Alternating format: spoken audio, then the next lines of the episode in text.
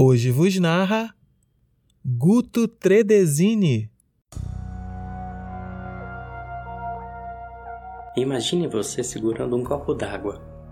Você pode segurá-lo por 5 minutos sem qualquer problema. Se segurar por uma hora, pode ser que tenha uma dor no braço. Segurar o copo o dia todo deixará o seu braço dormente e paralisado. O peso do copo não mudou, mas quanto mais você segura, mais pesado ele fica.